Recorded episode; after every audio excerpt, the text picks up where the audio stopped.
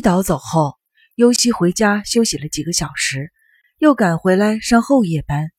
走进医院的时候，尤西观察了一下四周，没有发现警察盯梢。上班以后，没有什么特殊情况。到了夜里两点多的时候，尤西去给患者换尿布，好像听见防火楼梯那边有动静。尤西走到了楼梯那边，往下一看，没有人影，又抬头往上一看。只见有一个人正在上楼，谁？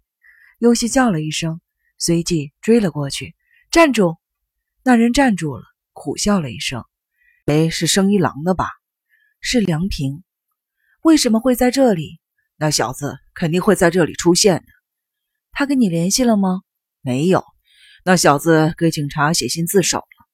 他知道自己的罪有多重，住在又黑又窄的牢房里，他肯定受不了。”总而言之，他一定要在这里结束一切，结束一切。这意思你还不明白吗？他不会一个人悄悄地结束生命的。我们在双海儿童医院的时候谈论过死，我们是关于死的概念就是黑暗。死和黑暗比较起来，那小子更怕黑暗。一个人走在黑暗里，他是受不了的。但是在明深山森林的洞穴里。你抱着他的时候，他就能够安静下来。我认为他肯定到你这里来，永远跟你在一起，他就不害怕了。尤西听了梁平的话，紧张的神经立刻松弛下来。警察找过他以后，他一直很紧张。一导来过以后，就更紧张了。至于为什么紧张，他还没有想过。梁平这么一说，他才知道是因为自己有一种预感。那就是生一郎要来接他一起走的预感。梁平的话反倒使尤西安下心来。你觉得跟他一起走了也好，是吧？梁平痛苦地说。尤西转身下楼回病房，就把我一个人留在这个世界上吗？我怎么办？梁平大叫。尤西头也不回地从楼梯上下来，回到病房的楼道里。值班护士室那边有老人的笑声。经过电梯间的时候，看见电梯间的门刚刚关上，往下走了。这么晚，谁还在下楼？尤西觉得很奇怪。但护士值班室里的老人的笑声更加引起了他的注意，就先到值班室里去了。值班室里，那个喜欢枕着鞋子睡觉的老人正在跟一个护士聊天。老人手里拿着一只鞋子，正兴高采烈地跟护士说。高级皮鞋是他亲手做的。尤西看了一眼那只皮鞋，的确跟老人平时镇的那只不一样，看起来挺高级的。护士对尤西说：“护士长助理，这位老人是怎么出来的？是不是谁把痴呆症病房那边的栅栏门给弄开了？我去看看吧。”尤西说了声“我去”，撒腿就往麻里子的病房跑。平时。他总是嘱咐护士们夜间走路要轻手轻脚的，现在却把这些忘得一干二净。麻里子的病床是空的，他的轮椅也不在。尤西飞快地跑到了防火楼梯那边，喊了声：“他母亲不在了，他肯定就在附近。”然后转身跑回了护士值班室，告诉护士长濑麻里子不在了，赶快叫人。说完就坐电梯下楼了。一层大厅的正门锁得好好的，尤西急忙通过急诊用紧急出入口来到了医院的院子里。院子里没有人，尤西又来到了停车场，停车场里也没有人。穿过停车场跑回医院大门的时候，梁平追上来了。怎么样？梁平问。尤西摇摇头。梁平往公路上看了一眼，没有听见发动车的声音吗？没有。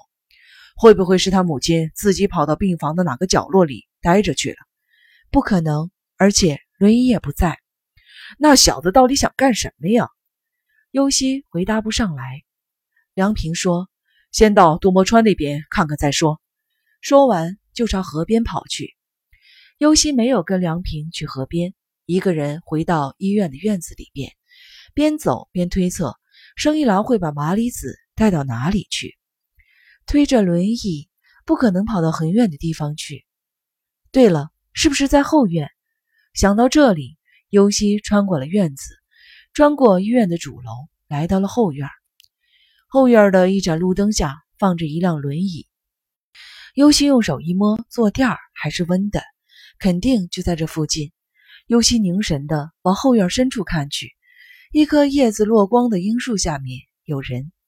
尤西走了过去，只见麻里子背靠着树干坐着，生一郎坐在他的对面。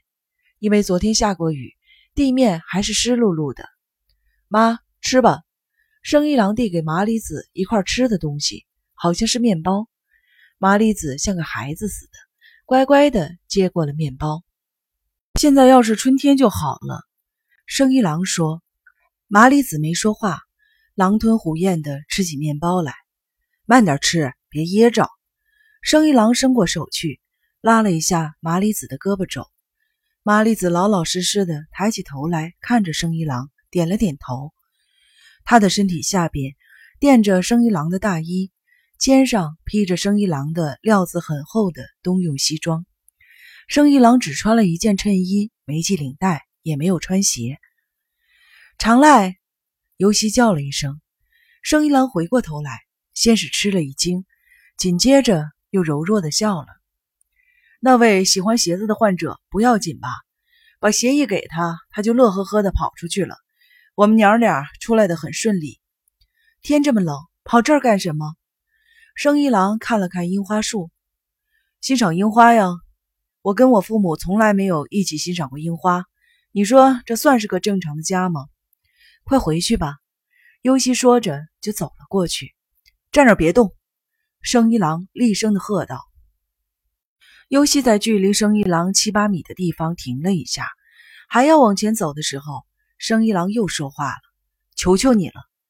生一郎从身后抓起了一个东西，对准了尤西。尤西一下子没明白那是什么东西。这可是个真家伙，子弹也不是假的。生一郎的口气，与其说是威胁，倒不如说是羞愧。尤西总算是看清了生一郎手上的东西，那是一把手枪。尤西只在电影里或电视上见过手枪。根本就不认为生一郎手上的东西是真的，就算是真的，优喜也并不感到丝毫的害怕，他只感到生一郎可怜，而且为他感到心痛。不管他拿的是真家伙还是儿童玩具，这种毫无意义的东西实在不应该出现在自己人之间。生一郎太可恶了，这到底是为什么呀？优喜耐不住寂寞，问道。我只不过是想跟母亲一起赏一次樱花，深更半夜的把你母亲冻坏了，没时间了，你就原谅我这一次吧。这是我最后的心愿。在双海儿童医院住院的时候，我就想，要是我的母亲能够变成一个好母亲，接我出院以后，我要干些什么呢？这也想干，那也想干，想的可美了。可是现在什么都想象不出来了。只想带他到明深山的森林里去看一看，看看那棵大楠木，这不是挺好的吗？我跟你带他一起去，森林也变样了吧？优希站在生一郎的对面，盯着他的眼睛。长濑，我一直在等着你呢。我们结合以后，应该生活的很好。生一郎低下了头，我没有资格。别再这样说了。跟以前没关系了，那件事不能决定你的一生。我们应该重新开始。生一郎叹了口气，确实应该重新开始。比如说，从还没有出生的时候开始。那怎么可能呢？只能从现在开始，一点点的，从现在做起，也就是一眨眼的功夫。等我醒过味儿来的时候，已经变成了罪人。不管心里怎么想着重新开始，就是控制不了那股一时的冲动。对不起，真的对不起。活下去，活下去就是赎罪。你母亲也这样说过。生一郎抬起头来，我母亲。优希点点头。对，哪怕只是有口气活着，就是在赎自己的罪。生一郎看着麻里子。只见麻里子已经把整个面包塞进了嘴里，腮帮子鼓胀胀的。为什么这么说呢？是想补偿我吗？可是补偿得了吗？你以为真的可以？生一郎既像是在问麻里子，又像是在问自己。尤西抬手把护士帽摘了下来。如果你觉得活下去是一件痛苦的事情，我跟你一起死。你不是害怕待在黑暗的地方吗？尤西说着，把护士帽折好放在地上，就朝生一郎走过去。生一郎，突然，尤西背后有人大叫一声：“是梁平！”你来了。生一郎低下头。奈绪子的事情实在是对不起。梁平喘着粗气。与其道歉，还不如说说到底是怎么回事，为什么要杀了他？梁平，你来的正好，我正有件事情要拜托你呢。你是警察，办这件事情应该不会犯难。瞎扯什么？过来，说说为什么杀了奈绪子。梁平说着就要走过去，别过来！生一郎举起手枪对准了梁平，梁平只好站下。但是梁平跟优希一样。一点都不怕生一郎手里的枪。他之所以站下，只不过是因为听到了生一郎悲惨的喊叫，看到了生一郎颤抖的眼睛和垮掉的身体，不想再侵扰他而已。梁平，我请你去两个地方看一看，一个是那个被烫伤的小女孩的家，一个是今年六月在多摩川下游发现的那个被杀害的酒吧老板娘的家。如果他们知道了杀害他们的亲人的凶手还活在人世的话，心里一定很不舒服吧？如果他们知道凶手死了呢？心情虽然不会平静，但至少会认为事情已经了结了，也许能够开始新的生活。今年六月也是你，这两家我都以保险金的名义送了钱。如果他们发现给他们送钱的人就是杀害他们的亲人的凶手，会感到很不愉快的。我希望他们相信那笔钱确实是死去的亲人为他们留下来的。虽然没有抓到凶手，但只要你这个当警察的对他们说，凶手真的已经死了，他们会相信的。生一郎说完，不等梁平答话，抓起了麻里子的右手，让他握着手枪，对他说：“妈，扣一下手指。”别这样！优希大喊了一声。声音是嘶哑的。生一郎潮湿的眼睛看着尤西：“我要回到我的出发点去了，别胡来。我从心里感激你，刺猬。”生一郎看了尤西最后一眼，回过头去对麻里子说：“妈，把我送回我的出发点去，回到最初的黑暗世界里去吧。我一个人也受得了，不可能永远是黑暗。”总会出现光明的。你是我妈，相信你能做得到。你是做母亲的，应该有能力把我送回去。麻里子理解不了眼前发生的事情，呆呆地看着手里的东西。手枪的击锤已经叫起。妈，请您扣一下手指，好吗？生一郎和蔼地对麻里子说。麻里子摇摇头，往后缩着身子，伸出左手想把手枪的击锤拔下来。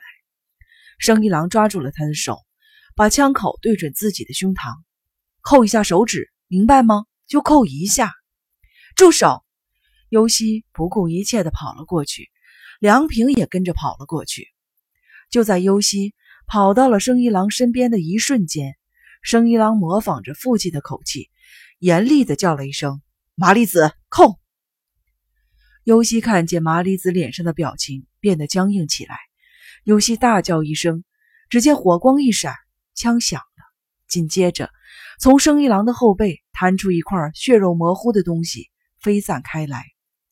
在优西的手碰到生一郎的肩膀之前，生一郎仰面朝天躺在了地上。优西轻轻地跪了下来，手伸到生一郎的脖子底下，把他抱了起来。生一郎的瞳孔已经扩散了，呼吸也停止了。胸前的衬衣被烧焦，冒着淡淡的青烟，发出皮肤被烧焦的臭味儿。伤口血如泉涌。尤西不忍心地把生一郎放在了地上，于是把他抱在自己的腿上，嘴对嘴的对他做人工呼吸。尤西本来想做心脏按摩来着，但由于胸口被子弹穿了一个洞，无法做了。快去叫人！尤西盲目的喊了一声，环顾四周，看见了麻里子吓呆了的脸。麻里子手上还握着那只手枪，梁平一个箭步冲了上去，抓住麻里子的手腕一拧，麻里子痛得哇的一声，手枪掉在了地上。什么呀？他还是个孩子呢！梁平赶紧松开了麻里子的手，麻里子靠在树干上哇哇大哭起来。快去叫人！尤西对梁平说。梁平默默地把手枪捡了起来。尤西无言地闭上了眼睛。当他睁开眼睛的时候，只见梁平看了一眼生一郎的尸体，音颤抖着骂道：“你真混蛋呐你啊！”说完就跑到医院大楼里叫人去了。尤西万分痛苦地看着生一郎，生一郎的眼睛还没有闭上。尤西用手指轻轻地帮他合上了眼睑，一滴清澈的泪珠从生一郎闭着的眼睛里渗了出来。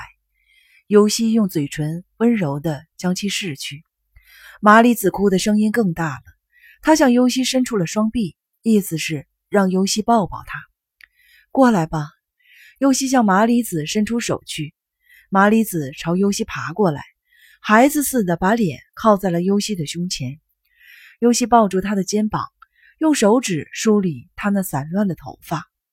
没关系的，尤西对麻里子说，也是对依旧躺在自己腿上的生一郎说：“不要紧的，什么都不用担心。你不是个坏孩子，真的，谁都不坏。”尤西轻轻地拍着生一郎的肩膀，一遍又一遍地重复着：“真的，谁都不坏，谁都不坏，谁都不坏。”